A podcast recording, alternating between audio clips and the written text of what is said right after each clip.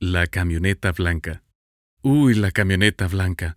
Cuántos recuerdos, cuántas aventuras. Seguro muchos la recordarán. Don Carlos tenía ciertas rarezas. Una de ellas era la atracción por carros agrícolas. Cierta vez llegó con la noticia de que le habían ofrecido una camioneta Land Cruiser. Por supuesto que todos nos fuimos con la finta.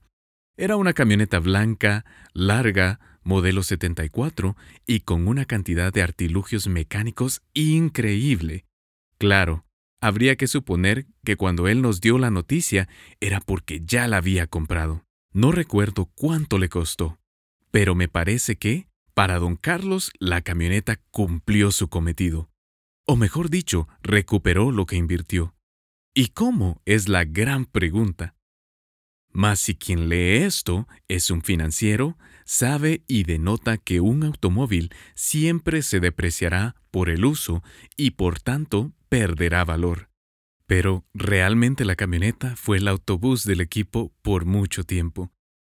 Recuerdo ir junto a Paulo, Chiri, Pedro, David, Chejo, con 14 años cada uno, y muchos otros en la parte de atrás de la camioneta, matándonos de la risa por alguna broma que alguno hubiese realizado.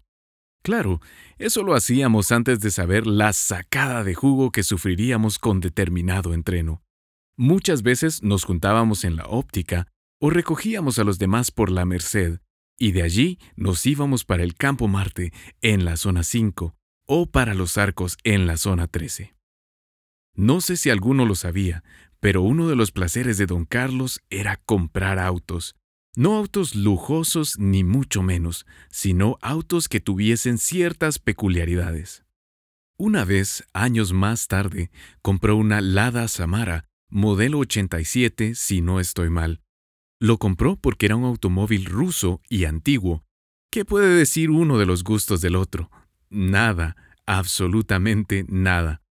La camioneta blanca fue ese búnker en el que nos trasladábamos a los diversos campos de entrenamiento.